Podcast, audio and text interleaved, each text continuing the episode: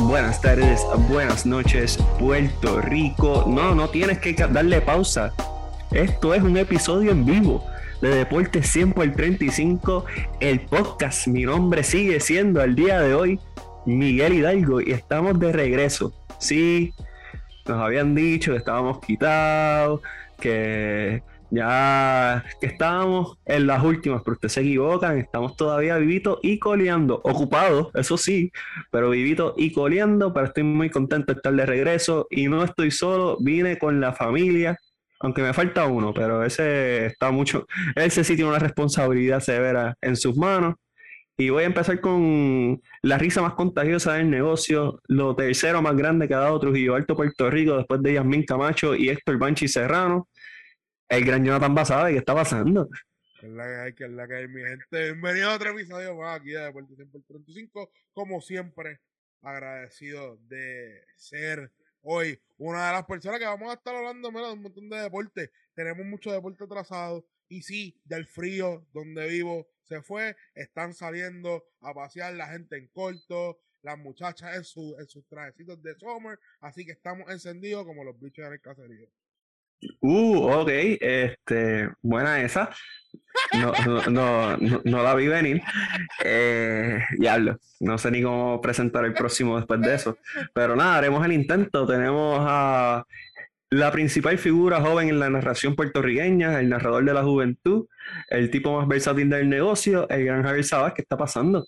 Dímelo Miguel, dímelo Johnny, todos los fanáticos de Deporte 100 por 35, como te indicaste, estamos de vuelta, estamos felices, estamos contentos, entusiasmados.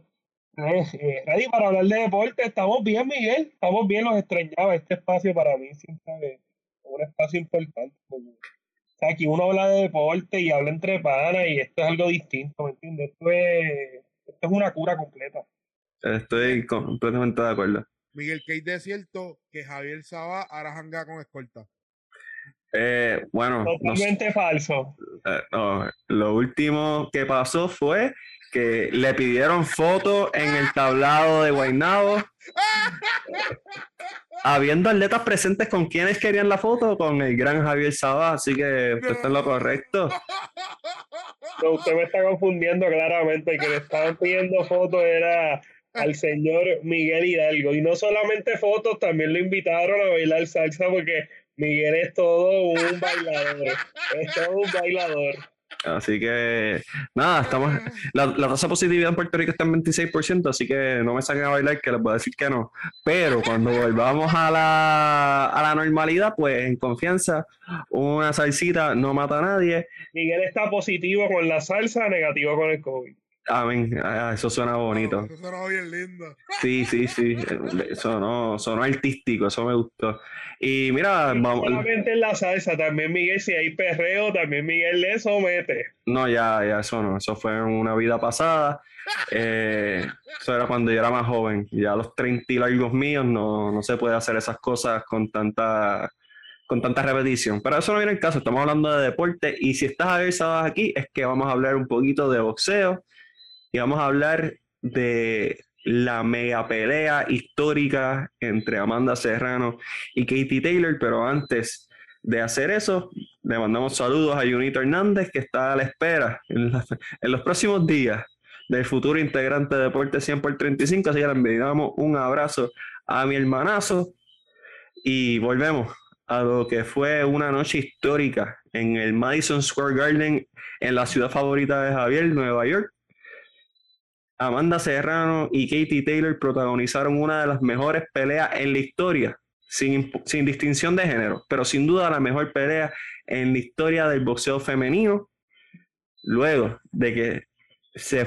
enredaran por 10 rounds buscando ser la campeona indiscutida del peso ligero y salió la irlandesa con el resultado favorable según los jueces. Eso no significa para nosotros que ellos obtenido la victoria, pero Taylor salió con el campeonato indiscutido. Las tarjetas fueron 97 93, 96 93 y 94 96 a favor de la irlandesa. Y vamos a empezar contigo, Jonathan Basabe, que sabíamos que, estamos, que estabas trabajando durante esta pelea. O sea, editando y cortando videos y toda la cuestión de la pelea, así que estabas trabajando por la pelea. Eh, ¿Qué tal? ¿Qué te pareció? ¿Cómo, ¿Cómo fue esa experiencia para ti? Oye, quiero decir esto, yo tuve un, un amigo cercano que fue a la pelea y él me decía que la electricidad dentro del, dentro del building se hacía sentir y realmente ver tanta gente apoyando una pelea femenina para él fue una sorpresa porque él no había sentido este venue tan famoso que ha tenido un sinnúmero de peleas masculinas tener este auge por esta pelea de estas dos grandes peleadoras. Así que vamos a empezar con eso. Segundo. Bueno, esta, esta pelea, para mí, para mí específicamente, y gente que tiene mi edad, 35, y gente que tenga 30 para arriba, que vivió los tiempos de Tito Trinidad, hace tiempo que yo no sentí un entusiasmo, por lo menos de mi parte y de mucha gente cercana, a una pelea de boxeo, incluyendo a un peleador puertorriqueño, y en este caso, por Amanda Serrano. Mucha gente se dio cita. Mucha gente que no veía boxeo hace tiempo, que solamente veía boxeo cuando le invitaban a ver peleas en casa del vecino, en casa de la abuela, en casa del abuelo, decidieron ver esta pelea. So, por ende, lo que quiero decir con todo esto, con este resumen que estoy tratando de dar, es que la gente se dio cita para ver una gran pelea de dos grandes boxeadoras y darle ese apoyo a esa boxeadora que todos nosotros estábamos entusiasmados de ver. ¿De que no estuvo a favor de nosotros? Sí, no estuvo a favor de nosotros. No estuvo a favor de nosotros. Eh, Javier sabe dar más el análisis. Yo, por lo menos, de mi parte, de mi parte, yo no vi a Amanda Serrano perder. Yo no la vi perder. Yo creo que yo le di, yo le di la pelea 6 a 4. Yo la vi 6 a 4. La segunda vez que la vi, la vi más 5 a 5, pero todavía sigue siendo ese 6 a 4. Eh, Taylor empezó adelante con la pelea. Amanda dominó esos rounds del medio. Hubo un tiempo que se, me, que se tiró el, el, el vamos a ver el espacio que ya yo estoy dominando y después remontó en esas últimas dos, dos asaltos para mí. Así que yo tuve a Amanda Serrano ganando, pero no estuvo a favor de nosotros. Y ver el boxeo femenino crecer como, como estuvo en esa noche, para mí fue un orgullo. Muy bien, muy bien. Me parece bien, Javier Saba. Eh, basado en lo mencionó, creo que el aspecto técnico-táctico y round por round de la pelea, no hay alguien con, con mayor capacidad en este panel de discutirlo como tú. ¿Qué te pareció a ti la pelea entre Amanda Serrano y Katie Taylor? Mira, eh, como tú bien describiste al inicio, Miguel, esto fue una guerra campana de campana a campana. Eh, dándote mi análisis del combate, yo vi ganar a la puertorriqueña, me parece que ella ganó eh, siete de los diez asaltos.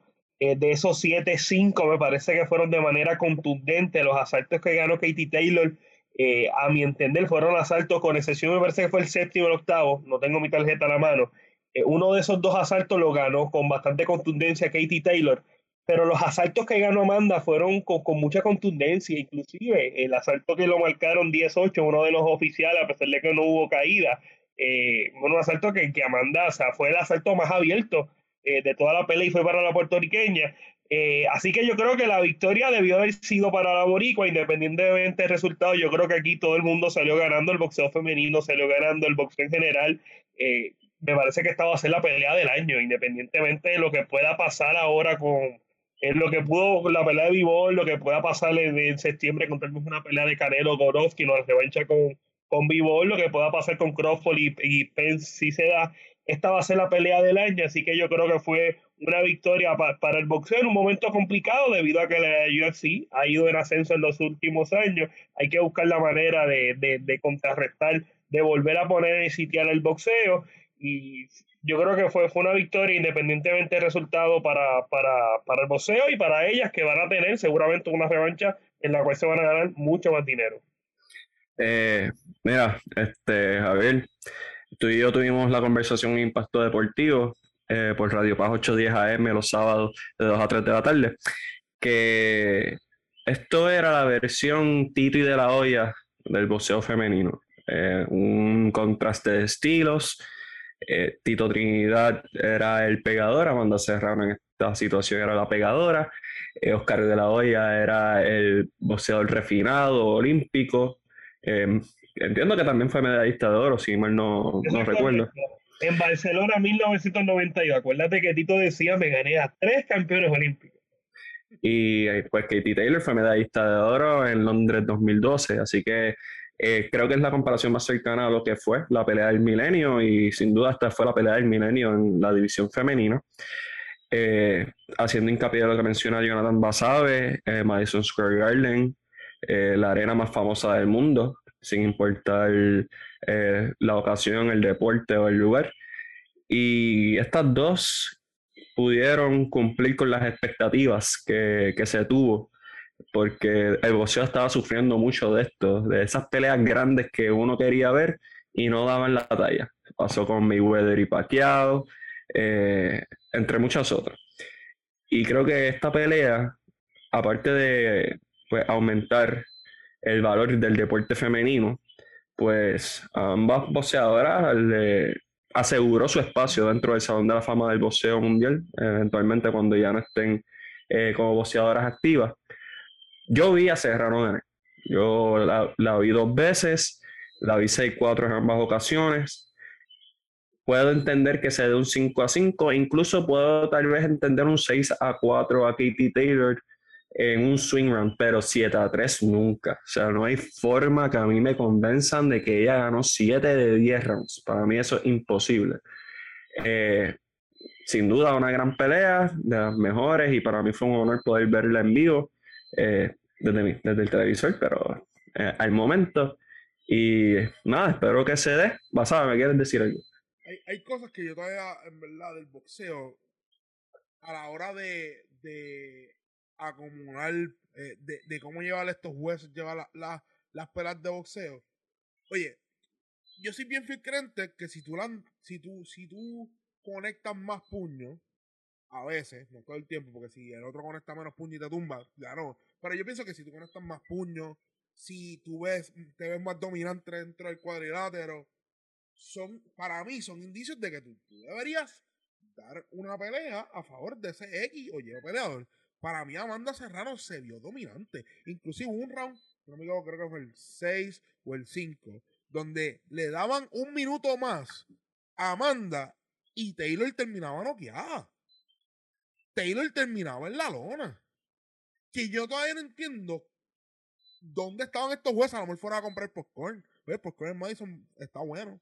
Está bueno. A lo mejor, a lo mejor fueron a coger una llamada importante.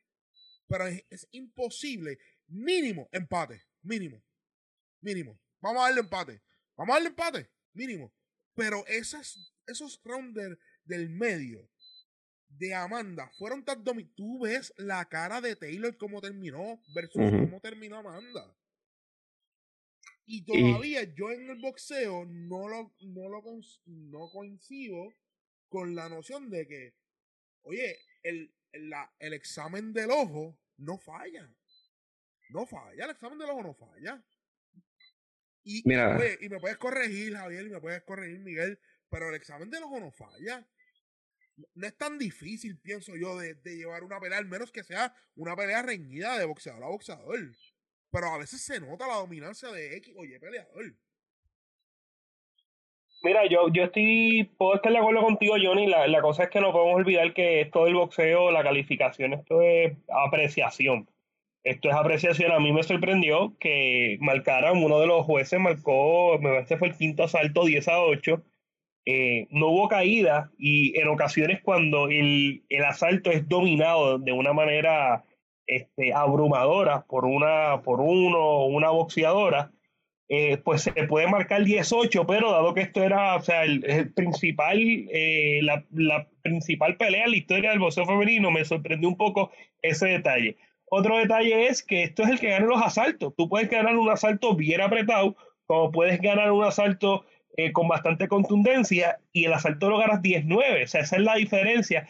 Que tal vez habría que hacer una balanza entre si es justo o no es justo, tú ganaste más tiempo la pelea que, otro, que, el otro oponente, pero en términos de cómo se califica, pues abre la posibilidad para que en efecto eh, pasa en este tipo de, de, de situación. Si tú me preguntas a mí, ¿quién dominó durante la mayor cantidad de tiempo? Creo que fue Amanda. Si nos dejamos llevar por eso, Amanda tuvo que haber ganado la pelea. Yo por lo menos, yo tomo eso bastante en consideración, la diferencia por la cual tú ganas los asaltos. Y yo creo que, que ahí es que precisamente estuvo la diferencia de que por qué yo creo que Amanda Serrano fue la vencedora el pasado ya dos sábados. Ejemplo, yo te voy a dar un ejemplo de, de, algo contrario a esto, y perdona que te interrumpa, Miguel. La pelea de Margarito y Coto, la primera, Coto estaba dominando a Margarito, pero Margarito, por, por, eh, por, la situación que pasó, tumbó a Coto, tumbó a Coto, y, y, y, y Coto se ha desfigurado. Eso es un ejemplo a la inversa, que el, el, examen del ojo, ah, no, este, este peleador se ve más, más fastidiado que el otro, pero Coto estaba dominando toda esa pelea, ¿me entiendes? Pero, la misma, eh, pero es entendible. A la misma vez peleas como la banda Serrano, donde el peleador es dominante, es dominante, domina, domina literalmente la gran, la amplia eh, pelea, la, pelea completa, pasan estas cosas, ¿me entiendes? Y hay, hay, otro, hay otro factor, Johnny, que también me parece que se debe tomar mucho en consideración. Y esto va a depender, ¿verdad?, de, de cómo el juez marque la pelea, cuál sea eh, el estilo del juez, qué es lo que le gusta al juez, si al juez le gusta que sea el boxeador el que tome el ataque, si al juez le gusta que el boxeador haga fallar al contrario. A mí en particular, yo no le hago mucho caso a la cantidad de golpes que uno conecta. Yo más bien le hago caso al efecto que tienen los golpes que uno conecta en la humanidad de tu contrario. Dicho esto, en la pelea de Amanda, los Katie Taylor conectó más que Amanda pero los golpes, los golpes de Amanda fueron de mayor contundencia. Los traigo a la pelea de De La Hoya y Tito. ¿Quién conectó más? De La Hoya. Sin embargo, los golpes de De La Hoya, ¿qué hicieron en Tito? Hicieron nada, no movieron al Borico en ningún momento. Tito en los últimos asaltos conectó menos que De La Hoya, pero los golpes que conectó fueron con mayor contundencia. Hizo retroceder a De La Hoya. Que dicho esto, yo entiendo a mi modo de yo cómo calificar las peleas, eso toma un papel protagónico, pero no necesariamente va, juega un papel importante en la calificación de otros jueces, porque no podemos ponerle de perspectiva que esto es cuestión de gustos y preferencias. Mira, yo, dentro de todo, cuando estábamos haciendo el análisis en impacto deportivo, yo dije que ganarle a Katie Taylor vía decisión iba a ser bien complejo. Porque uno era la campeona indiscutida, Javier mencionó la influencia de Eddie Hearn como promotor. Eh, tres, hemos visto históricamente cómo el boxeo siempre, eh, por lo menos en los años recientes, ha sido eh, sumamente controversial y sumamente atípico a quitar el campeonato. Podemos recordar el ejemplo de, de Eris Lara y, y, Canelo Álvarez, que todo el mundo sabe que Lara derrotó vía paliza, vía chiva a Canelo, pero pues Canelo era el nene mimado de Golden Boy Promotions y pues salió con la victoria. Así que no me sorprendió que ganara Taylor, estaba decepcionado claramente. Eh, pero no me sorprende en lo absoluto. Y eso nos lleva a, a, la segunda pregunta que tengo para ustedes, y esto voy a empezar con Javier Saba. Eh, se está hablando ya de revancha. Amanda, Amanda lo habló, lo discutió.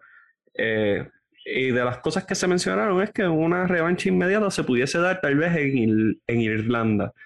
Javier Saba, me gustaría saber tus impresiones acerca de una posible revancha y más si es en tierra eh, irlandesa, que es de donde es original Katie Taylor.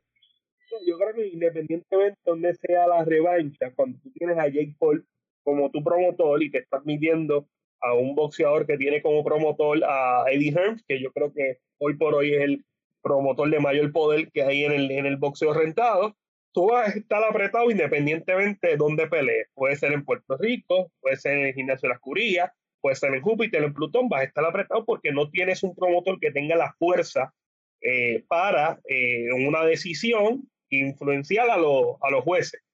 Eh, dicho esto, yo creo que, que, ella tiene que coger la, la, la, revancha y tiene que ir a noquear. Amanda, si va a ir a Irlanda, tiene que noquear a Katie Taylor para salir por la puerta ancha. No hay muchas alternativas, todo apunta que va a ser allá en Irlanda, si nuevamente se, se logra hacer la revancha en los Estados Unidos, seguramente termine siendo en Nueva York. Eh, los, irlandeses llegaron mucho antes que los puertorriqueños a Nueva York, así que eso va a ser eh, cancha visitante para Amanda Serrano. Eh, así que yo, no hay muchas alternativas. Yo creo que la pelea, independientemente de dónde se dé, Amanda tiene que ir a, a noquear a Katie Taylor y yo creo que es una posibilidad real. Un knockout de Amanda sobre Taylor es posible. Eh, Javier, en Madison, aunque no lo crea, el, amigo mío que estuvo allí en la pelea me dijo que una, una gran cantidad de gente irlandesa dentro de ese building. So, literalmente fue más un venue para las dos peleadoras. Aunque fue en Madison, la casa del, del, de los boxeadores, la segunda casa. Sí, pero lo, lo, que yo digo, Johnny, yo digo, Johnny, es que o sea, yo no me compro esa que el Madison, cuando uno pelea con un boxeador irlandés, el Madison es como si estuviese peleando en la Rubén Rodríguez. Yo no me compro esa. Yo creo, o sea, los irlandeses, por la, la historia estadounidense, ¿verdad? Los primeros que invadieron eh, los, los Estados Unidos, ¿verdad? Antes de, de, los indios, fueron la parte de, de, no, de Inglaterra. Fueron los que crearon la, el, el, cuerpo de, el cuerpo policíaco de y, y, Inglaterra. Podemos hablar de historia, y, podemos hablar de historia cuando tú quieras, pero estamos hablando de historia. Y es de esperarse que eso sea difícil, o sea, nosotros pelear en el Madison Square Garden y pelear como local ante un boxeador irlandés a mí se me hace un poco coste arriba. O sea, que esa dinámica que quisieron vender aquí los medios de comunicación de que, ah, que ella va a estar, tiene la ventaja de pelear como si fuera en su casa, yo lo tomo con pinta.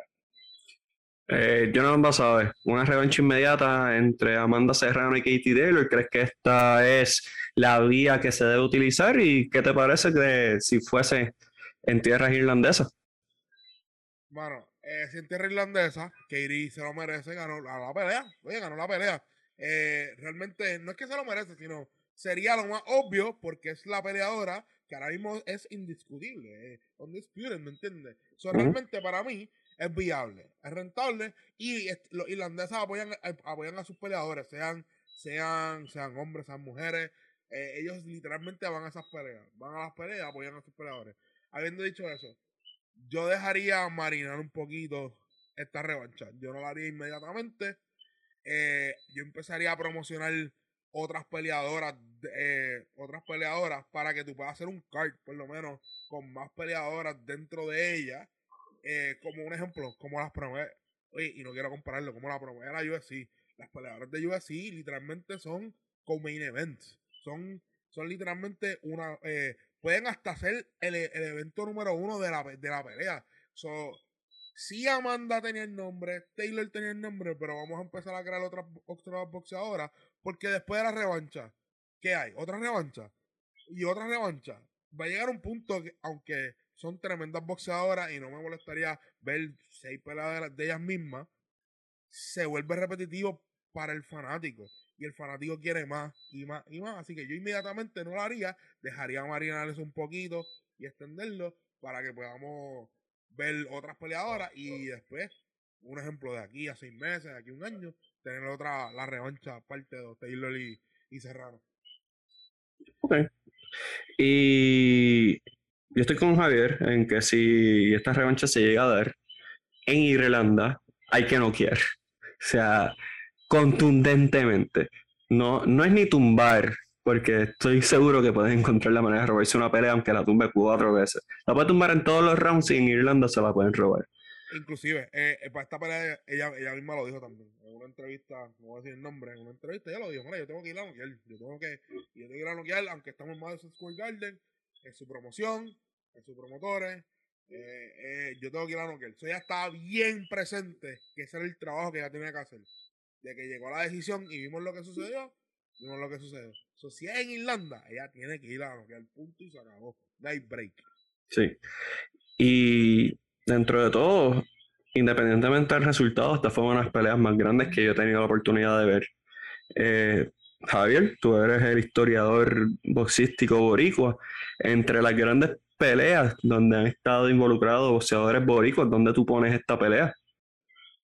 Pues eh, yo creo que tiene que estar con el respeto que se merecen grandes combates, los cuales han significado los boricuas, eh, Carlos Ortiz, todas esas super peleas que hizo eh, en todo el mundo, visitando Argentina cuando peleó con, eh, Nicolino Loche, Wilfredo Gómez cuando peleó con Carlos Zárate, cuando peleó con Salvador Sánchez, Benítez cuando peleó con, con Leonard. yo creo que esta pelea tiene que estar en el tope porque estamos hablando, o sea, ninguno de los que te mencioné en algún momento llegó a ser el mejor libra por libra. Tal vez Carlos Ortiz pudiese estar en la conversación entre los top five en, cuando él peleaba. Eh, Tito, tal vez el mejor 147, pero estamos hablando que estos eran Katie Taylor y Amanda, sea, uno y dos al nivel global. O sea, esto era lo mejor de lo mejor. Es como poner a Messi a pelear con Ronaldo, con Cristiano Ronaldo, o LeBron en su momento, con algunos tiran con Kobe, pues con Kobe o con Durant, una cosa así. O sea, yo creo que esta pelea tiene que estar en el, en el tope. Sin lugar a duda, tiene que estar en el tope por encima de la pelea de De La Hoya y Tito. Ya sabe ¿qué pelea o pones esto por encima de una pelea, por ejemplo, Coto Margarito, dos, eh, Tito y Vargas? O sea, ¿dónde tienes esta pelea en tu, en tu recolección de memoria? Bueno, eh, yo creo que, oye, y sin faltarle respeto a Tito, eh, yo creo que por encima de Titi Valga, cuando Titi Valga por encima, eh, Coto Margarito, Coto Margarito 2, a pesar de que tiene, a pesar de que tiene, ¿cómo te explico? Implicaciones de revancha y de desquite por encima de esa pelea. Eh, realmente la tengo ahí arriba. Oye, la tengo ahí arriba. Oye, y sabes qué? La tengo ahí arriba por las implicaciones históricas que tiene esta pelea en el boxeo, punto y se acabó.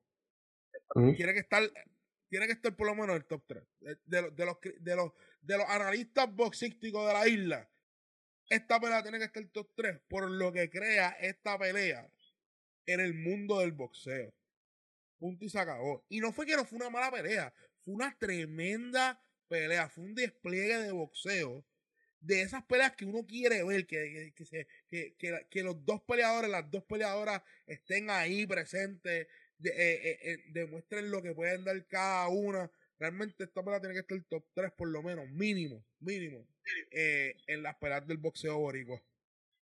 yo, voy a ir más lejos, este, Johnny Miguel, yo creo que si Amanda hubiese ganado esta pelea, tal vez esta era la victoria más grande en la historia del boxeo puertorriqueño, con el respeto que se merecen Carlos Ortiz, Benítez, Gómez, eh, Tito, Coto, Camacho, que tuvieron grandes victorias, pero estamos hablando de que Amanda lo hubiese ganado a la número uno del mundo, o sea, a la mejor del mundo. Yo creo que esta victoria seguramente estaría por encima de la victoria de Benítez, a Roberto Durán, por encima de la victoria de Tito, sobre De La Hoya, o sea, a ese nivel. No, y pondría a Amanda en, en un nivel yo creo que yo creo que ningún boxeador borico ha alcanzado. Literal. Ella no, ella no perdía hace, si no me equivoco, hace 10 años. No perdía. No perdía. No puedes correr. No perdía. Entonces, iba a unificar, iba, se iba a convertir, unifica, iba, se iba a unificar más todos los títulos que tenía en, en, en, diferentes pesos. Realmente iba a ser un logro en el boxeo boricua que nunca habíamos visto de un boxeador dentro de la isla Así que realmente, oye, Amanda sigue siendo nuestra, nuestra, nuestra galla, así que. sí, yo. yo sí, yo, pero yo creo que estas de esas derrotas que. Porque yo siento que aquí somos bien críticos con las derrotas, pero yo creo que esta es una derrota que en realidad uno no puede criticar, porque es que no hay forma. O sea, uno, pensamos que ganó. Dos, aunque haya perdido, perdió con, pues, la 1B, la 1A, la 1B se perdió con la mejor.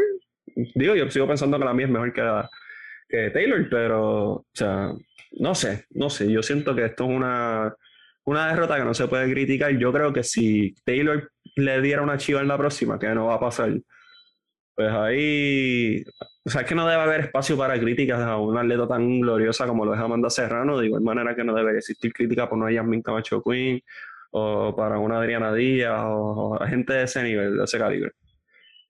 Eh, bueno, ¿estás diciendo algo? No te escucho.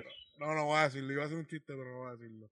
Sí, sí. Porque lo que iba a hacer era más molestarte a ti que, que, que, que yo. Me iba a reír, yo me iba a reír. Pero iba a hacer molestarte más a ti. Pero nada. Está bien, sí. vamos. Me imagino por dónde ibas y gracias por no hacerlo. este, nada.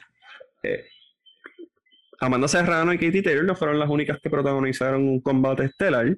Eh, Canelo Álvarez se enfrentó a Dimitri Vivol eh, en una pelea en las 175 libras y por fin eh, el mexicano le dieron una derrota legítima por decisión, aunque ha perdido en mi opinión como tres veces, pero eso no viene en caso. Eh, Bivol, según leí, porque no vi la pelea y para eso estás avisado aquí, eh, presentó un dominio total sobre el mexicano. Y nada, Javier, te voy a dar el micrófono abierto para que hables de la pelea. Jonathan, yo no sé si tuviste la pelea, si la viste, pues eh, adelante también con tu análisis, pero quiero empezar con Javier. Pues mira, ¿qué te puedo decir? Esto fue casi un no-hitter. Casi un no-hitter del ruso. Dominó toda la pelea, particularmente del, del séptimo al 12. Fue un dominio total y absoluto. O sea, parecía otro Canelo Álvarez. No, no era ni una copia de lo que había sido en los últimos combates. Eh, eh, Canelo quería retar a la, a la naturaleza humana, en el sentido de que Canelo, un boxeador de 5'8, que quería pelear en 175 ante boxeadores que miden 6'2, 6'3, eh, que el día de la pelea están fácil en 190 libras, que tienen mucho más alcance, que por razones obvias tienen también mucha más pegada. Y el pasado viernes, el sábado, ganó el mejor boxeador, el RIP, que lo fue eh, Dimitri Vivol. Y yo estoy un poco triste y molesto en el sentido de que estuvimos bien cerca de uno de los robos, o tal vez el robo más asqueroso en la historia del boxeo. Los tres, eh, los tres jueces tenían la pelea luego del cuarto asalto 40-36. No le habían dado ni un solo asalto a Dimitri Vivol, que de paso era el campeón en ese peso de la 175. Así que la lógica de Miguel, que me parece que es bastante lógica, valga la redundancia, de que los asaltos cerrados hay que dárselos al campeón, pues no fue así en esta pelea entre Vivol y Canelo, más bien se lo dieron a la figura, al que vende, al protegido eh, de la casa promotora. Gracias a Dios que el dominio del ruso fue tan ridículo, tan absurdo, que los jueces no tuvieron de otra que darle la pelea por una calificación bien ajustada, 115 a 113, 7 a 5 en asalto. Eso no es tan abierto y tan abultado. No, por eso Pero, fue oye, pero no puede, no puede ser tan descarado. Yo te voy a ser bien sincero, Miguel. Yo, ese día también yo estaba trabajando y, y cada vez yo, yo tengo la yo donde yo trabajo, yo tengo mi escritorio, yo tengo mi pantalla donde edito, yo tengo mi pantalla donde veo el deporte predilecto que yo quiero y pues yo tenía la pelea. Oye, yo, soy amante del boxeo, aunque no soy tan, eh, tan crítico del deporte, pero yo soy amante del boxeo. Yo lo único que hacía era que yo miraba mi computadora. Cuando miraba para arriba, Canelo estaba cogiendo puño. Canelo lo que estaba haciendo es coger puño. Inclusive Dimitri, el alcance de Dimitri. Canelo trataba de huirle, trataba de huirle, pero Dimitri le llegaba. Se veía la diferencia de estatura, de alcance. Oye, y yo pensaba que Canelo, al ser un peleador rápido, que tiene unos reflejos eh, predilectos, iba a poder manejarse dentro del ring con este boxeador, con Dimitri. No. Inclusive, cuando Canelo lo amaguea, eso sí, yo estaba bien claro, yo estaba bien claro que no lo iba a tumbar. Estos mexicanos tienen la quijada cero. Vamos a ser bien sinceros. Yo, yo no me acuerdo la última vez que hayan tumbado un peleador del nivel de Canelo que sea mexicano. En, en la- yo, no me, yo no me acuerdo. Yo por lo menos no me acuerdo.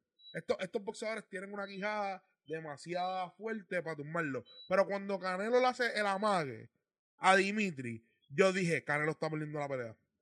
Porque esto no es ni Canelo. Canelo no hace esto. Canelo no, de la forma que lo hizo. Él lo hace, pero no a ese nivel.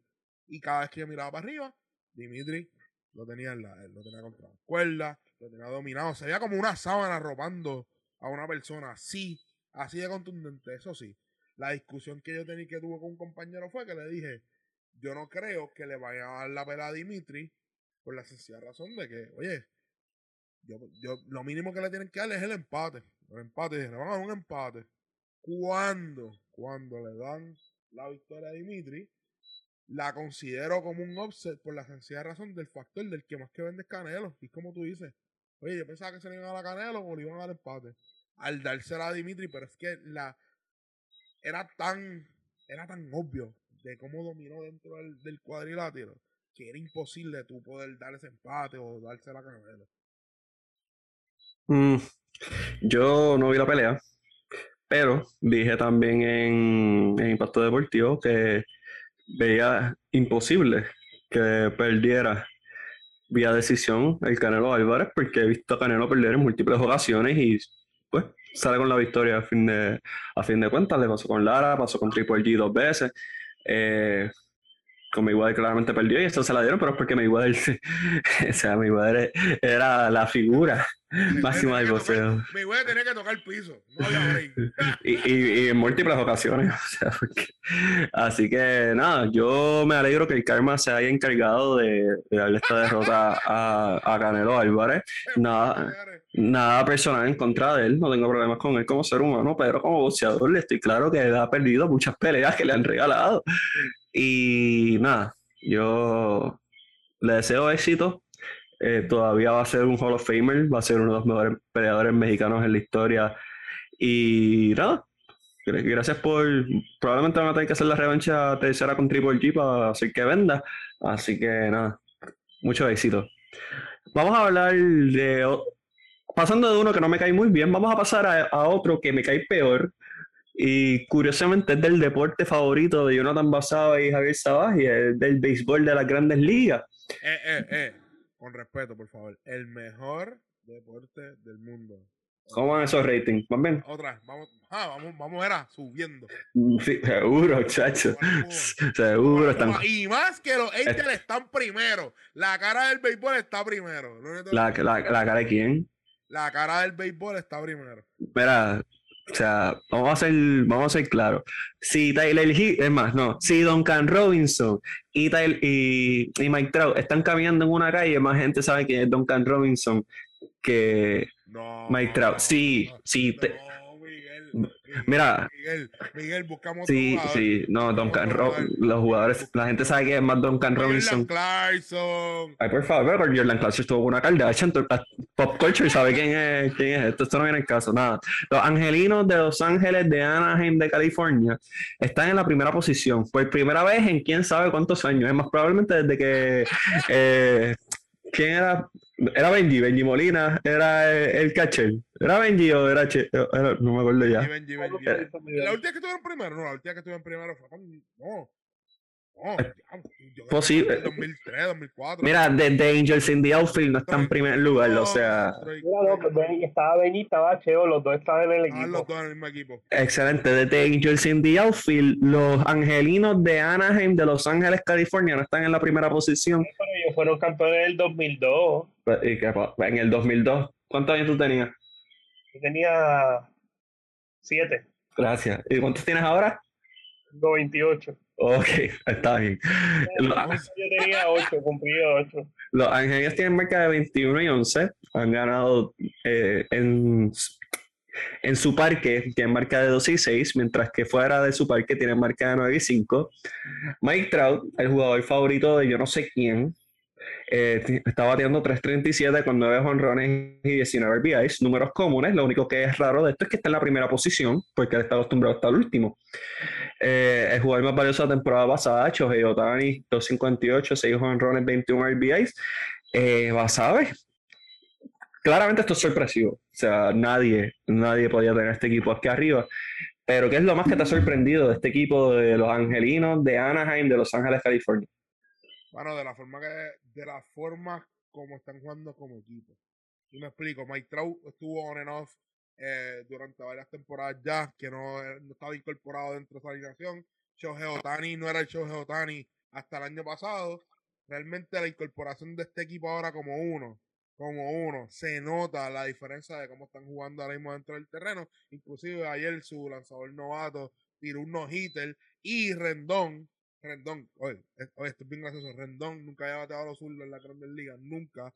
Y habían, y habían cambiado el lanzador, era un lanzador de bullpen, era un, era un jugador de posición que lo que estaba tirando era ya, era, estaba tirando VP. Y lo que es VP es batting practice. Eh, y Rendón dio un jorrón a, lo, a los zurdos, a los zurdos. ¿Me entiendes? Para irse a bater que, que no batea nunca. Eso realmente, de la forma que está jugando este equipo, todo le está saliendo bien. Me gusta, ok, yo le voy a decir este truco a la gente. Tú sabes cómo es la química de un equipo cuando ellos celebran los honrones. Y me explico. Ahora mismo ellos tienen lo del, sombrero de lo sombrero de vaquero. Cada vez que un jugador del honrón se pone el sombrero de vaquero y una celebración como equipo, eso crea unión. Recuerda que un deporte de equipo sonará estúpido, pero realmente estos equipos, por ejemplo, el equipo de los, de los Rex tuvieron el Cowboy, el Cowboy Up, eh, el equipo de San Diego con la cadena, eh, eh, el, equipo de los Yankees un tiempo que se ponía el, el Gabán, porque el equipo de Javier Sabá, del equipo de Javier Sabá tiene que saber esto. So, realmente cuando tú ves esa unión de equipo es cuando las cosas todas le salen bien. Los lanzadores están lanzando bien, los jugadores están produciendo. Así que este equipo de los angelinos todavía estamos empezando la temporada. No hay que apretar el botón de decirle son los campeones, lo que sea. Pero si este equipo sigue jugando como está jugando ahora mismo, a través del mes de julio, eh, no me sorprendería que se, se entren a la postemporada, sea en primer lugar o sea como el comodín de la Liga Americana. A esa, dígame algo de esto, Angelino. Mira, tú tienes a los dos a los dos mejores jugadores del béisbol. ¿eh? Ay, Jesús, ay, Jesús. ¿Qué tú puedes esperar? Pero, pero, pero, Miguel, es que es la realidad, Miguel, o sea, Otani. es el mejor. Y Otani tiene que estar en la. Otani, yo creo que ahora es el mejor. El que más impacta el juego es Otani, pichea y batea. Y lo hace, los dos lo hace muy bien. Y Trau va a ser. Trau es el mejor bateador que nosotros no hemos visto, que nuestra generación ha visto y tal vez puede terminar siendo el mejor bateador que haya visto el béisbol. Yo, yo vi al Pujol su verba. Eh, sí, pero, eh, Barry Bonds. Barry Bonds no, Yo vi a Ken Griffey Jr. Trau, está ahí, Trau está ahí. Puede estar ahí, pero no, no, no me voy a decir que es lo mejor de la generación, por favor. Sí, Trau, Trau. Cabrera está ahí también, hello. No, pero Trau está por encima de Cabrera. Eh, o sea, proyecta estar por encima. Lo que ha hecho a su edad y yo, yo te quiero hablar con datos, Miguel. A mí no me gusta eh, estar hablando así por, por arte de magia. Yo te quiero hablar de datos. Eh, Trau, él debutó en las grandes ligas en la temporada 2011. Eh, al momento, Trau tiene unos 20% de su carrera de 420. Eso es ridículo. Un slogan de 586, ridículo. Un OPS de 1.006. Oye, 305 bateos de por vida, ya tiene sobre 319 cuadrangulares, eh, esta temporada va a llegar a los 1500 hits. Eh, ¿Cuántos OPS? O, el, el, OPS 1.006. Trau. Trau tal vez no llegue a los 051. Dime la próxima. Trau, tal, eh, el, tú dices el, el, el on base percent 420. 4.44, Barión. Sí, que seguimos. El eh, bateo, el promedio 3.5. Ok, 2.98, pero está ahí. Todavía le queda temporada. Se la voy a, vamos a el, eh, el login 586. El 607. Sí, pero por los, hombrones, por los hombrones, pero claro, y hay que, hay que añadirle el juguito, eh, con el juguito. Oye, ah, el juguito. Ah, pero oye, Javier Sabá, usted, no puede, Usted no pone a Alex Rodríguez como uno de los mejores jugadores latinos. Yo sé, yo sé, No, no, no, no, como el mejor jugador latino en la historia. Sin lugar a duda, sin lugar a duda. Pero mira, eh, oye, pero Trau, Trau está ridículo. O sea, Trau está a otro nivel. nadie está peleando Trau, estoy, estoy peleando Tani. Yo no estoy peleando Trau. Trau no va a llegar a los, seguramente no llega a los 3000 hits porque este varón coge base por bola como loco. O sea, ya tiene 884 bases por bola y este año está líder en base por bola recibida.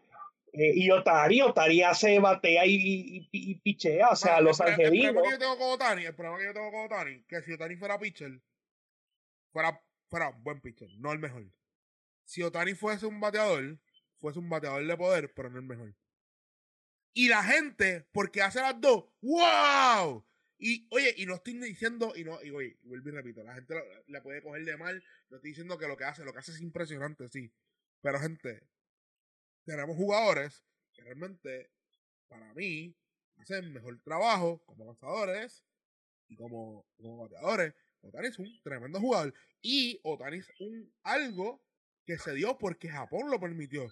Pero ¿cuántos jugadores que han pasado por la grande... Oye, el muchacho que juega con Cincinnati, no me acuerdo el nombre, no me acuerdo el nombre, se me escapa de la mente, el lanzador, es un lanzador nuevo, él hacía las dos bien. Pero ¿qué fue? Lo convirtieron en lanzador porque tiraba más duro. No me acuerdo el nombre. Cuando me acuerde el nombre lo voy a decir.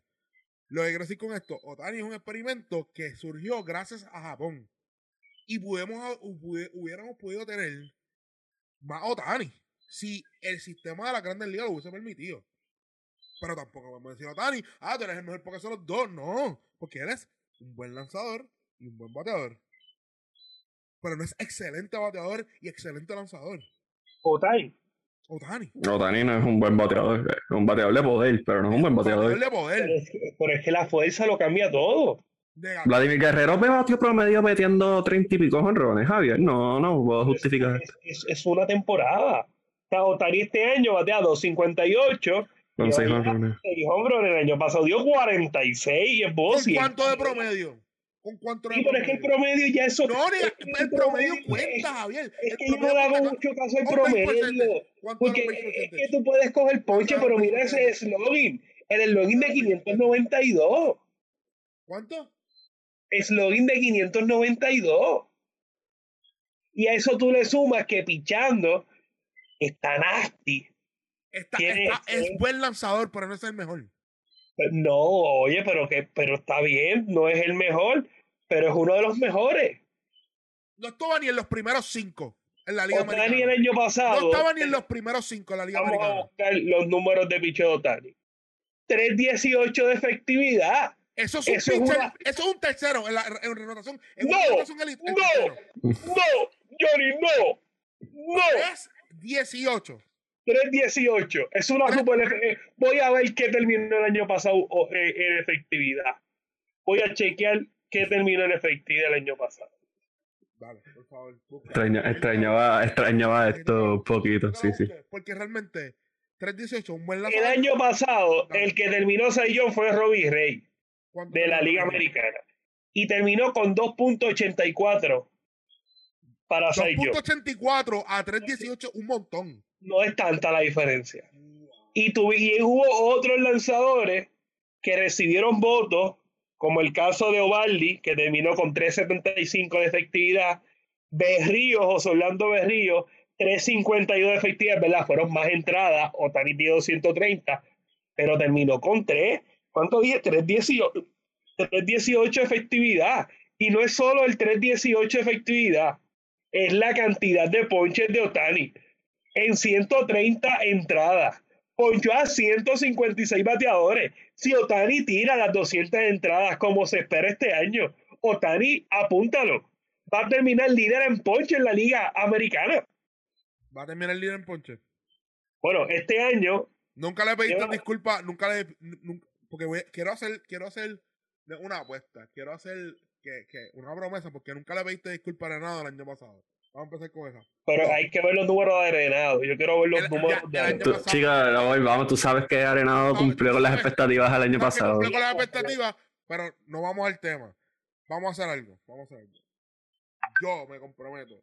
Si Otani, si Otani termina tercero en votaciones como lanzador, Otani está quinto en ponche en la americana, quinto en ponche. si termina con 200 ponches, si termina con 200 ponches, yo me voy a retractar y voy a decir que un lanzador elite. Yo me voy a Johnny, pero es que eso es fácil para Otani. Johnny, ponmela más, di- pónsela difícil. Ma- más de 200 ponches, más de 200 ponches, más de 200 ponches. Pero es que va a llegar a los dos y 200 medio, ponches. dos y medio, dos y medio. Dos y medio son está exigente. Si termina dos y medio, va a ser Sayón. Apúntalo. Dos y medio, dos y medio. Va a ser Young. Digo, digo, Otanis es un lanzador, es un lanzador elite. Otani, con 200 ponches, 30 hombrones. Dos y medio. Anime. Sí, Se lo, sí, se lo pueden sí. dar, se lo pueden Se- dar. se lo- no, no le dieron a Vladi casi guiando a triple corona, que haga eso. Se lo pueden dar, no se lo pueden dar, se lo pueden dar.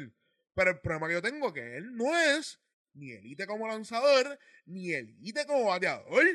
Él es un No buen es. bateador y un buen lanzador. Mira, y dentro de todo, creo que este es, fuera de un podcast de Los Ángeles, yo creo que este es el tiempo que más se le ha dado a los angelinos de Anaheim, de Los Ángeles, California. Vamos a brincar a un mercado que Javier, es- Javier tiene que estar gozoso. Javier tiene que estar que brinca, que donkea un balón a dos manos y brincando con dos pies. O sea, Javier tiene que estar como Lewis Hamilton en Fórmula 1. O sea, Javier tiene que estar estático, porque los Yankees de Nueva York están en la primera posición con marca de 22 y 8. Tomen en consideración que 14 de estas victorias han sido en el parque de los Yankees, pero de igual manera tienen marca de 22 y 8. Javier Sabá está en victoria, está en celebración, está invocando a Alex Rodríguez, Derek Jeter, eh, Paul O'Neill, Scott Broches, Bernie Williams, Jorge Posada, todo ese grupo, él está invocando a todo el mundo de la celebración que ya está haciendo en su mente porque los Yankees están primero. Así que Javier, ¿por qué los Yankees están luciendo también en este principio de temporada, más allá de jugar todos los partidos que han tenido en el Yankee Stadium? Pues Miguel, primero que todo hay que aclarar que yo no estoy feliz, yo no estoy contento, porque yo no soy fanático de los Yankees, yo soy fanático eh, del béisbol. Dicho esto, también es importante señalar que los Medias Rojas de Boston ubican la última posición eh, una cosa no tiene que ver con la otra, pero la, tu, la trajo el caso. Como, como fanático, como fanático fiel de los Yankees de Nueva York, eso sería un comentario que alguien se tiraría. y se lo tiró Javier Sabá. Javier, estamos claro que los medios están últimos, claro.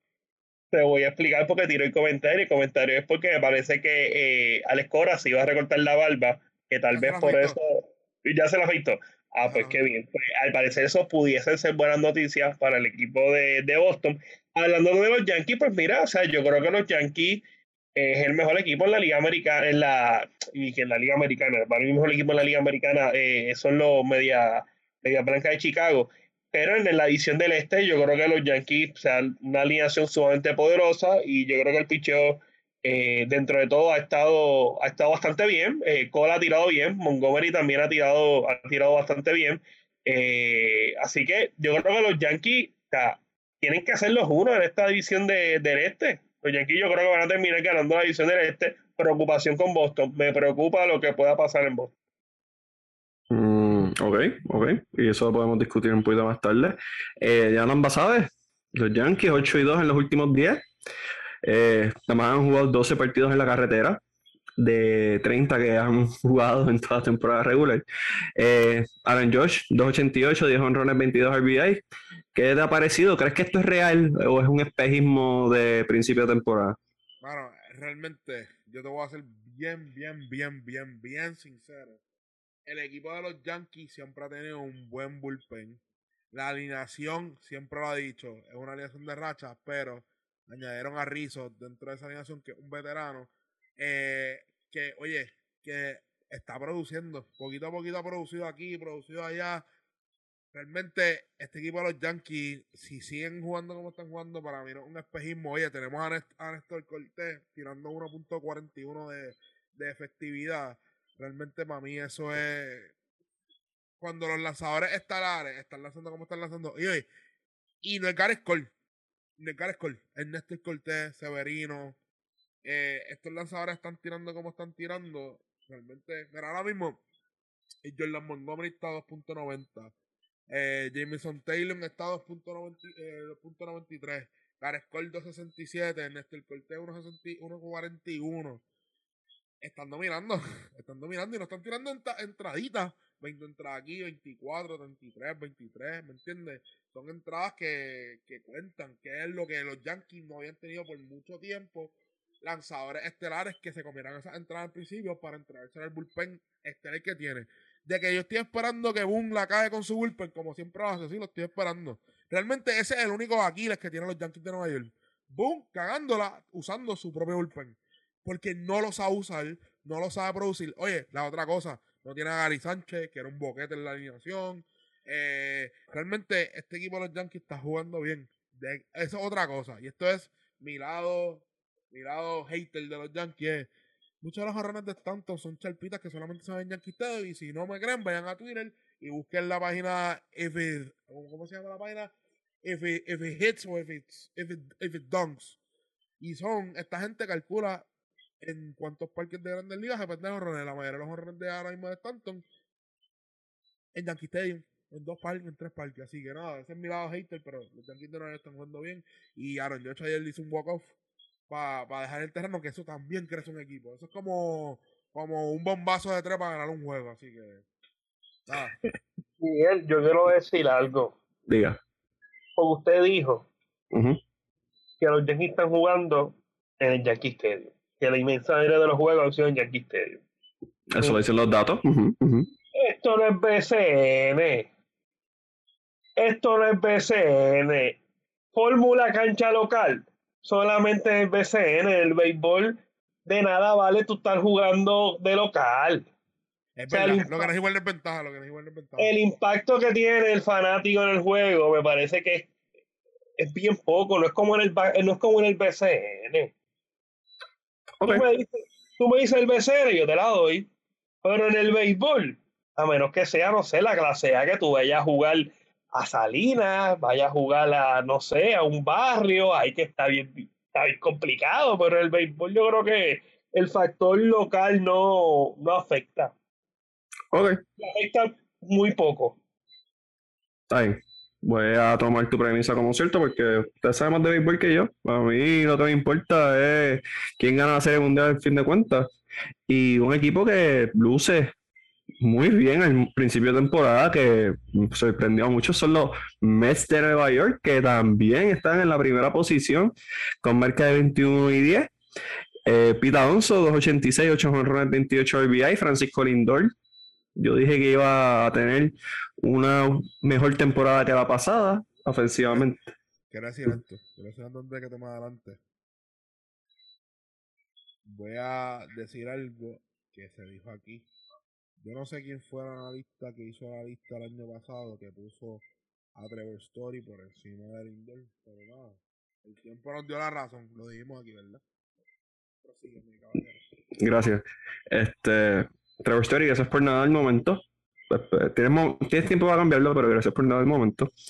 Eh, Francisco Lindor, 244, 5 honrones, 18 RBI, viéndose mucho mejor, mucho más cómodo comparado a la temporada pasada, aunque con el guante está un poco inconsistente, que es sorprendente porque sabemos que es un guante de oro y un defensor élite, que considero que debería tener dos en vez de uno, pero eso no viene en el caso. Y la misma pregunta, Jonathan Basado, o sea, ¿esto es un espejismo de los Mets o crees que por fin van a poder romper con el maleficio neoyorquino que tienen los Mets por ser los segundos de la ciudad? Bueno, esa, esa división, esa división es Atlanta, Filadelfia, los Mets, los Marlins, se me queda un equipo. Los nacionales de Los Washington. Nacionales de Washington. Los Nacionales de Washington están en Rebuilding Mode. No vamos a contarlo. Los Marlins son los Marlins. Filadelfia, pues Filadelfia es sorpresa, lo que sea. Y Atlanta está jugando bien mal. No está produciendo como se supone que todo el mundo esperaba que produciera. Y eso son causa y efecto. Ahí hay un montón de, de cosas que están sucediendo con el equipo. Las lanzaderas están produciendo. Habiendo dicho eso, los Mets están haciendo el trabajo necesario para ganar el partido. Se acabó. Hemos hablado de Lindor el año pasado. Yo le dije a todo el mundo: todo el mundo, ah, pero Lindor está jugando hoy. Gente, gente, tiene que entender esto. El pana le están sucediendo muchos cambios dentro de su vida. Dentro de su vida. Y esta es mi opinión aquí. Yo, Jonathan Basabe, todo- dentro de su vida. Que aunque una persona diga no me va a acaparar dentro del terreno, puede ser que la acapare. Él se estaba mudando a Nueva York, a una nueva ciudad, nuevos críticos, nueva prensa, la fanaticada de Nueva York es más relentless, no, eh, no, no me sale la palabra en español, más relentless que cualquier fanaticada de un día te aman y al otro te odian. Estaba, oye, tuvo una, una, una hija nueva, se casó, el contrato nuevo, nuevo sponsor, están sucediendo tantas cosas dentro de su alrededor que le iba a tomar tiempo al pana a acostumbrarse de un equipo que era los Cleveland, ¿viste? No son, ahora son los Guardians. Los Cleveland Guardians, donde fue una franquicia donde Lindor estuvo toda su vida desde que era muy joven. So, era, era de verse lo que le estaba sucediendo. Ahora que está cayendo en tiempo, está produciendo dentro del terreno, está todo sucediendo todo, todo está encajando. Oye, llegó Ma- Max, llegó Ma- Max a, a- a la Gran Manzana, que no había lanzado, no había lanzado en varios partidos. Este equipo de los Mets va a producir. Este equipo de los Mets va a producir. Y si esta división se duerme en los tres segundos, este equipo de los Mets se la puede robar. A ver, Saba, ¿qué te parece lo que han hecho los Mets al momento?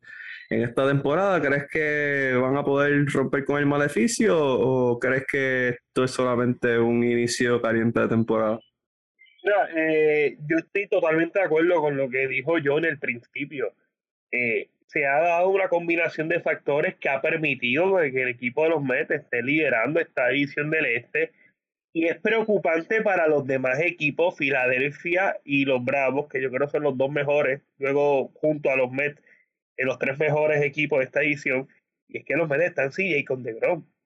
Si DeGrom regresa, si los Mets se mantienen con cinco o seis juegos de diferencia a lo que llega DeGrom, yo creo que los Mets tienen grandes posibilidades, contrario a lo que yo pensaba al inicio de la temporada en mi análisis previo, los Mets tienen grandes posibilidades de colarse a la postemporada como los líderes de la división del este de la Liga Nacional. Yo creo que es una posibilidad real. Si yo fuera Atlanta, yo estaría preocupado. Falta mucho béisbol, falta juego como loco, pero este arranque de los Mets es sin Jacob DeGrom.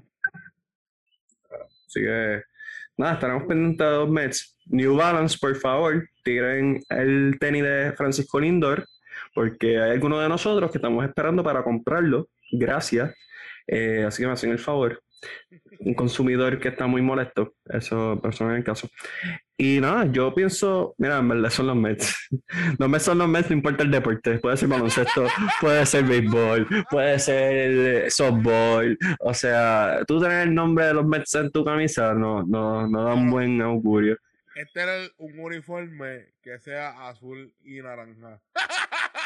No, no es que los meses Guaynabo tienen un uniforme como de azul marino y rojo y tampoco van a hacer mucho, así que nada, eso. Nada, mi consejo, si usted va a ser auspiciador de un equipo de categorías menores, no la ponga los meses porque no va a ganar, ¿me entiende? Este, nada, vamos a brincar a un equipo que tiene, como siempre, como ha sido por lo menos por los pasados 10 años, una estampa de contender, los Dodgers de Los Ángeles, marca de 29, Freddy Freeman haciéndose sentir en su nueva casa, 315 eh, de promedio, 13 carreras impulsadas, Mookie Betts, 250, 5 honrones, 13 RBA. Se libraron de Trevor Bauer. Así que, ¿qué creen de los Dodgers? Eh, Javier Saba, ¿qué creen de este equipo? ¿Crees que tienen que van a poder dar ese brinco y volver a competir por un campeonato? ¿O crees que pues Dave Roberts peligra? Los Dodgers tienen pase directo a la Serie Mundial. ok, wow. Wow. El mejor equipo de la Grandes Ligas. Yo, oye, yo, yo, yo sé que estaba. Que Che está tirando, que Che está tirando duro, duro, duro.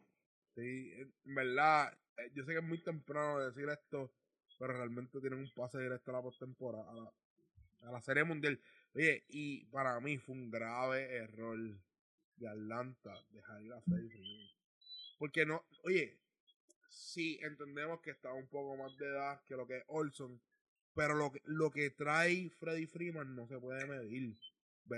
veteranía, liderazgo, eh, luego, además de todo eso, que eso no se puede medir, lo que se puede medir es un buen bate zurdo, que realmente últimamente los bates zurdos están un poquito medio escasos. Eh, lo hemos visto con la lo hemos visto con la alineación de los Yankees, que estuvo mucho tiempo sin bateadores sin bateadores zurdos que estaban en busca de uno. Pero realmente, añadir a Freddy Freeman a los Dodgers de Los Ángeles los convierte en una arma letal en ambos lados del terreno. Porque Kershaw yo no sé qué se bebió, pero está lanzando como, como si fuese el Kershaw de hace cinco años atrás. Así que este equipo de los Dodgers tienen una, una ruta directa a la Serie Mundial sin nada los descarrila como están jugando ahora mismo. Y yo pienso que los Dodgers son sumamente completos. Creo que la adquisición de, de Freddy Freeman, pues, sea muchacho. Sumamente completo o completo y punto. No, sumamente completo, porque completos pueden ser, por ejemplo, un equipo como los Twins, eh, poniendo un ejemplo, no, no diciendo que lo sean. Y este equipo está sumamente completo, este equipo está bien duro. Hasta las menores, hasta las ligas menores. Realmente su, su sistema. Ok, vamos a entender esto. Vamos a entender esto de los Dodgers para que la gente entienda y comprenda esto. El presidente de operaciones de los Dodgers era gerente general de los Tampa Bay Rays. Lo que quiero decir con esto es que los Tampa Bay Rays siempre crean equipos contendores con poco. con poco, ligas menores, drafteando, scouteando internacional, cogiendo Rule 5 eh, free agents. Y con eh, poco dinero. que- con poco dinero. Imagínate si este tipo hizo poco con un equipo de los Rays. Imagínate un equipo de los Dodgers que sí tiene el dinero, pero a la misma vez tiene la misma capacidad de scoutear internacional, conseguir Rule 5 Draft, conseguir jugadores de ligas menores, conseguir jugadores de otro equipo como Freddy Freeman. Esa es Vi- la arma letal que son los Dodgers de Los Ángeles.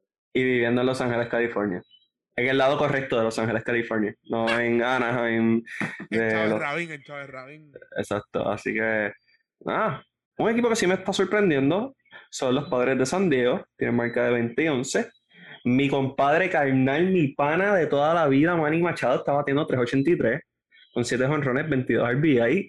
Sin duda, el segundo mejor tercera base en la historia de- del béisbol ahora mismo. O sea, mi pana, mi compadre. Oye, Manny, Ese cambio. Sí, no, Ma- Manny es mi hermano, Manny me, Ma- Manny me llamó a Mito, me dijo, mira Miguel, salió el tema este de Bad Bunny de la playa y ya tenemos el bote para el tigueraje, ¿me entiendes? Y yo, pues, ya, vamos allá. Ya me entiendes, muy fácil. Y eso, que mi, que mi otro pana, mi jugador favorito, la bestia, el animal, el caballo, Fernando Tatis Jr., no ha llegado. Cuando él llegue, muchacho, aprieta. Aprieta y, y ponme el merengazo que vamos a romper, ¿me entiendes? Sí, muy fácil. Pero 20 y 11, sorpresivo con esto de, de Fernando Tatis no estar presente, porque pues no, no usó su cerebro. Eh, Hosmer, uno de los jugadores favoritos de Javier Sabas, sí ha respondido batiendo 361. Eh, Javier Sabas, al, momento. Este, ¿Crees que San Diego es real o crees que se va a tirar un San Francisco el año pasado? San Diego tiene buen equipo. San Diego, lo- la cosa que San Diego y el problema de San Diego son los Dodgers. Y tiene otro problema un poco menos complicado, que no deja de ser complicado, que es San Francisco. Ese es el problema que tiene San Diego, porque el año pasado San Diego era el, el 1 y 2 con los Dodgers, y San Francisco se metió por el lado y San Francisco terminó ganando la división. Eh, yo creo que lo de San Diego es real y San Diego va a estar en la postemporada. A diferencia del año pasado, San Diego va a estar este año en la postemporada y ellos tienen buen picheo. El picheo de San Diego no es malo, es un buen picheo. Así que yo creo que los padres es cuestión de que se mantengan. El año pasado estuvieron, estuvieron, estuvieron, por los últimos meses se cayeron y no hubo break. Este año, si se mantienen saludables, si el picheo responde, ellos tienen a, Clevinger, que, eh, que el año pasado no estuvo, este año regresó y si Clevinger es el Clevinger que tiró con Cleveland, sucio difícil para los demás. Así que estaremos atentos a este equipo de San Diego. ¿Algún otro equipo que quieran mencionar que les ha sorprendido el momento? Eh, ya que estamos culminando este gran podcast legendario que hemos tenido hoy. La poca producción de los Medias Rojas de Boston. Hay que, hay que hablar de esto realmente. Hay que, hay que hablar de esto, Miguel. Eh, nadie esperaba que estuviesen en esta producción. Y yo, yo, yo se lo di, no sé a quién se lo dije, le dije, Story no era la firma indicada que necesitábamos dentro de ese equipo. Story no era esa firma. Literalmente era Anthony Rizzo o Freddy Freeman. Eran esos dos jugadores, uno de esos dos jugadores tenía que ser la firma de este equipo, pero no, le cogieron miedo, inclusive tampoco en, en la en el offseason necesitábamos lanzadores, no trajeron lanzadores nuevos. Ah, pero eso, pff, qué diablo. Eh, no sé lo que está pasando con, con Boston, no está produciendo dentro del terreno. Eh, son tantos factores que los Mediarrojas ahora mismo están teniendo que no están funcionando. No quiero apretar el botón del pánico todavía, porque falta todavía falta temporada. Cuando digo falta temporada, falta temporada. Pero el, el, el lema de este, de, de este podcast ha sido Vamos a ver lo que pasa si en julio están jugando así. Así que si en julio siguen jugando así como están jugando, estamos apretados y vamos en volanta. By the way, ahora vas a ver, no iba a hablar de Boston, pero ahora me, me, me llevaste a una conversación que tuve con, con colegas de, del deporte y me gustaría saber la opinión de Javier. ¿Tú consideras que Rafael Devers es un max guy? Eso es difícil. ¿Tú le darías el? Si tú dirías que este es mi franchise player. Él tiene 24 años, ¿verdad? 24 es lo que tiene. Javier, tú eres el hombre de los datos. Si me puedes conseguir eso, te lo agradecería. Yo creo que tiene 24 años, si no me equivoco. Es que tú sabes que yo siempre he sido, yo siempre he sido un tipo de contrato. Yo te daría todo el dinero del mundo, pero te voy a dar pocos años. Ok, so Jonathan Basabe los contrataron como el nuevo tío Steam de los Medias Rojas de Boston y te toca hacer una negociación con Rafael Devers. ¿Cuánto? Tiene 25, cumple 26 este año. 26.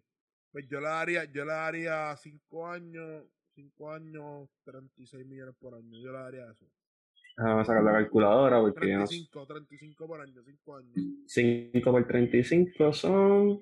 Y me disculpan, yo matemática la pasé. 175 millones. ¿Ok? 175. Pero no se ve lindo, pero está ganando 35 millones por año. Ok.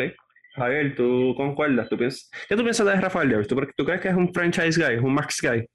Mira, él es tremendo pelotero, él es muy bueno, este, y yo creo que sí, con todos los chavos que le han dado un montón de tipos, yo creo que Dever puede ser un jugador que tú hagas tu equipo alrededor de él, sí, sin lugar a la duda. Él ha tenido años bien productivos, o sea, desde bien temprano, o sea, sí, sin lugar a la duda, sí. Sí, pero, pero Boger lo ha tenido, Boger lo ha tenido y no ha recibido, no ha recibido ese dinero, ¿me entiendes? Aunque Boger ya es más viejo. Pero, pero Boger ha tenido. El problema de Boger ha sido que nunca un campo, un campo corto rápido. Y es lo que ha tenido el problema dentro de Boston. Pero si no hubiese. Ok, este soy yo llamando a base. Si yo tuviese la opción, yo movería a Bogers a la tercera base y movería a Dever a la primera. No tenemos una primera base contundente dentro de los Medias Rojas. Yo pienso que Dever en la primera base se enfocaría más en, en bater, que fue lo que pasó con Vladimir Guerrero, que siempre se lo dije. ¿Verdad, Miguel? Siempre, Pueden buscar los episodios, pues dije, cuando Vladimir Guerrero se mueva para la primera base, es cuando vamos a ver la producción que va a elevarse. ¿Y qué pasó? Por poco fue campeón de triple corona el año pasado. Eso es lo que yo pienso que debería pasar ahora mismo con los Medias Rojas de Boston. El plan que está pasando, traiste a Trevor Story a competir con Bogart diciéndole, Bogart, traje a Trevor Story, le di toda la porra de chavo, no te voy a dar los chavos a ti. Eso es un indicio ya que ya tú le estás diciendo indirectamente a un jugador dentro de tu equipo. Sea verdad o no sea verdad. Esto es lo que yo veo desde afuera. Esto, esto ocasiona problemas dentro del clubhouse y cuando hay problemas dentro del clubhouse, los equipos no producen. El equipo de los Medias Rojas no se ve ni unísono, no se ve ni un grupo se ven cada cual por su lado. Y vuelvo y repito con lo que dije al principio de los, de los angelinos. Cuando tú ves que estos equipos celebran, que le ponen el sombrero, hacen esto en el dogout, celebran como equipo, tú ves cómo es la producción dentro de ese equipo. Tú ves cómo, esos jugadores se sienten. Y es lo que está pasando. Trajeron a Trevor Story diciendo a Bogart esto. Y para mí, yo deberíamos, yo movería a para tercera base, que ya la jugó. Ganó una sortija jugando tercera base. Muevo a Devers a primera base y mira, yo creo que la producción va a subir y le daría los contratos respectivamente a los dos jugadores. Ok, ok, me resulta interesante. Me gustaría que Junito estuviese aquí para que me diera su opinión, pero no, le preguntaré aparte. Eh, ¿Hay algo más que quieran mencionar del deporte? Este, este hoy estamos grabando, hoy es 11, mañana 12 de mayo, Yasmin Camacho Pim va a estar corriendo en Ponce, Puerto Rico. Eh, una de las principales oportunidades de poder ver a una medallista de oro olímpica competir en su tierra. Eh, no se me ocurre ningún otro evento. Bueno, vienen las ventanas de FIBA en julio. Yo no sé si Jun lo sabe, pero es del 1, el 1 y el 4 de julio. Así que nada, también los, esos boletos están a la venta eh, contra Estados Unidos y contra México, respectivamente. Y nada, no se me ocurre más nada. Alvarado, Alvarado jugó espectacular en la temporada. Un buen escenario para que la gente supiera the way, el nickname de él es Grand Theft Alvarado, verdad.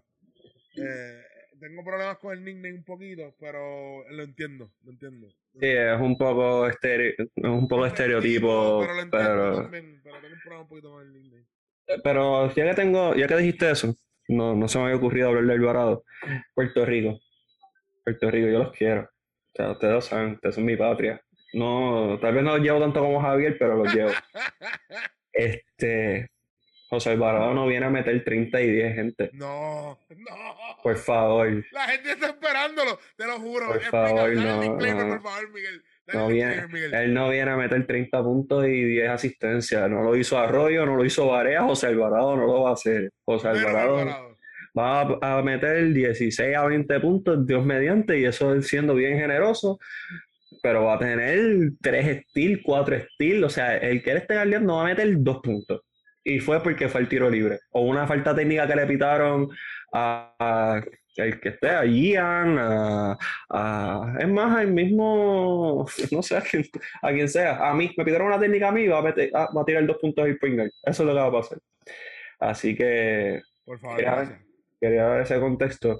También, este, Corillo, ayer, y no tiendo a hacer esto, pero es que estaba bien aburrido ayer en Twitter PR, y estaban diciendo que Piculín era mejor que Al Horford.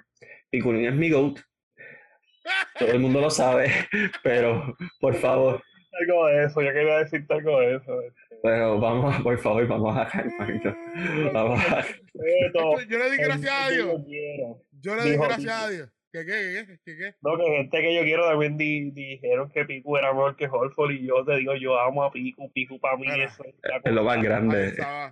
Yo, gracias Pero- a Dios, oye, la gente me dirá come M o lo que sea. Yo tuiteo en inglés y tuiteo en español. So, yo no estoy acogido en Twitter PR como muchas personas. Yo le di gracias a Dios que eso no apareció en mi feed. Yo le di gracias a Dios que eso no apareció en mi feed. Uy, Dios, ay Dios santo, ay Dios santo. Eh, eh, esto, esto no es nada en contra de Piculín, porque Piculín es el mejor jugador que ha dado esta patria. El mejor, no tengo dudas. No hay nadie que se le acerque y mira que me han buscado argumentos, no hay forma que me digan que Piculín Ortiz no es el mejor jugador que ha dado esta patria, este 100 por 35. Ahora, habiendo dicho esto, vamos a calmarnos. Pero no, No, pero- dos, gente. Pero Piku le metía balones a Holford. Ah, eso sí, sí, sí, sí. Sí, le va a meter. Piku se ganaba a Holford. No, no se le. Mm, sí, sí, Basabe, sí, Basabe, Basabe, ¿Le Picu- ganó a Horford? Piculín le podía meter 24 y 12 a Horford, sí, sí, yo sí. vi una entrevista. Oye, sí, le iba a meter. Le voy a meter yo para una pero ganarle. Yo vi una entrevista que le hizo Chu García a Piculín. Y Piculín, y yo, y Chu García le preguntó a Piculín, Piculín, ¿tú alguna vez tuviste problemas con algún tipo para meterle balones? Y Piculín dijo, mira, este, Chu, humildemente le tengo que decir que nadie. Yo le metía bola a todo el mundo. No, le iba a meter el balón, le iba a meter el balón. Y es verdad, y es verdad. O sea, el balón. habla de Divac, a Arvi- a Arvida Saboni, a todo el mundo. O sea, Piculín le metió a todo el mundo, a Tim Duncan, a, a Alonso Ya viejo, Morning A Tindón viejo. Ya, y a Alonso Morning en su pick. Piculín estaba muy duro. Y Piculín viejo ya. Le metió el balón. Pero va- vamos a respetar, chicos. Al Horford ganó dos veces una fue lo especial. en el NCAA. El único torneo que recuerdo que participó con Dominicana fue Centro Vázquez y ganó oro en Puerto Rico. Para, para ese equipo, para ese equipo, ese equipo que él participó estaba bien duro. Ese equipo. Hecho Francisco. Holford también tuvo creo que 2008 y Dominicana no, no hizo nada. Pero Francisco García, Charlie Villanueva, Edgar Sosa, muchachos, ese equipo estaba bien duro. Ese equipo estaba bien duro. Ya Michael Martínez, ese equipo estaba bien Estuvo, eh, él estuvo en el 2000, 2009 aquí en el premundial. Holford, Y el, no, y el 2012, Centro Vázquez 2012. centro básquet también. Estaba Luis Flores también. Durísimo, durísimo. Así que, nada, esto no es, esto fue, y nuevamente, esto no es algo común, no, no tendemos a hablar de Twitter PR, pero es que tenía que hacerlo. O sea, tenemos que calmarnos. Hubo gente que, Javier, y no voy a tener esta discusión ahora, pero hubo uno que me dijo que Carlos Arroyo era mejor que Yamir Nelson, y yo no voy a tener esta conversación ahora mismo. No la voy a la, tener. po- la podemos tener. No, no la podemos tener, La no. podemos tener. No, no se puede tener. pero nada. ¿En qué contexto? ¿En qué contexto? ¿FIBA o. NBA? En general, en su carrera. Ven, Nelson tuvo mejor carrera. Claro, Ah, pero claro. no los Orlando Magic que dieron para llevar a todo el mundo. Pero nada, esas son cosas que hemos visto. Además, si quieres que, que comentemos de esto, mira, déjanos un mensaje. En Twitter, estamos en Twitter ahí. Sí, mira, yo quiero que ustedes hablen de Yamir Nelson y Carlos Arroyo. O quiero que hablen de Piculín y el Horford. O quiero que hablen de Tito y de la olla otra vez, porque Miguel y Javier difieren en cuál fue el resultado y quiero escucharlo. Traui Bien. Bari. Traui Bari. Exacto, Trout y Barry Bonds, o sea, aunque eso es una discusión estúpida, Ba- Barry Bonds todos los días, Barry Bonds sí, Pero si y Ken Griffey pues está bien. Pero si Twitter para tirar la, de, la del Horford y esto, no es estúpida, se la van a tirar. Sí, pero yo Twitter y Perro no le voy a dar más, más foro. Simplemente, si, usted es fanático rutinario de Deporte 100 por 35 y quiere que toquemos un tema, oye, confianza, déjennos saber. Y nosotros, como somos del pueblo, vamos a hacerles caso. Y nada, para nosotros ha sido un placer regresar. Probablemente el próximo episodio tenga que ver con lucha libre, porque los muchachos me están metiendo presión. Pero vamos a hablar de también, eventualmente, de la postemporada de la NBA, que está muy interesante. Eventualmente, Javier Saba me va a obligar a hablar del baloncesto superior nacional, así que eso, ese episodio lo hará él solo. Y nada, estaremos atentos a todo lo que tenga que ver con el deporte borincano. Así que, Jonathan Basar, algo que quiera dejarle saber a su público que tanto lo extraña. Gente, eh, si ven algo lindo en el shop de los cangrejeros, pues envíenmelo, por favor, a Roderico. Los quiero, los adoro. Ok, ok. Eh, Saba, ¿algo que quieras dejarle saber al pueblo? Ah, que estamos de vuelta. Estamos de vuelta, estamos sólidos, estamos fuertes, estamos entusiasmados y estamos ready. Estamos ready. Los que pensaban que no, aquí estamos. Y, pueden escucharnos también a través de Radio Paz 810 AM en Impacto Deportivo de 2 a 3 de la tarde. Así que nada, mi nombre es Miguel Hidalgo y nos veremos en un que, que te, video. que te sigan en, en Instagram, porque acuérdate que ahora tú vas a estar haciendo un par de envíos para hablar cositas de salsa, de reggaetón, de BCN. Vas a saber, ay Dios mío, no- me llevo despidiendo hace 20 minutos, pero tengo que decir esto. El concierto de Doña Rosario Uy, ha sido fácilmente el mejor concierto que he ido en toda mi vida. Fácilmente, fácilmente. El mejor concierto de mi vida. Y mira que yo he ido a Wisin Yandel, a Yankee, a Usher, a, a Sin Bandera, a Camila. Coca-Cola, pon Coca-Cola. Fue en el Coca-Cola. Pero qué duro. Que viva el merengue. Es más, me voy con esto. Que viva el merengue. Que viva la República Dominicana. Y que viva mi Puerto Rico el 100 por 35. Nos fuimos.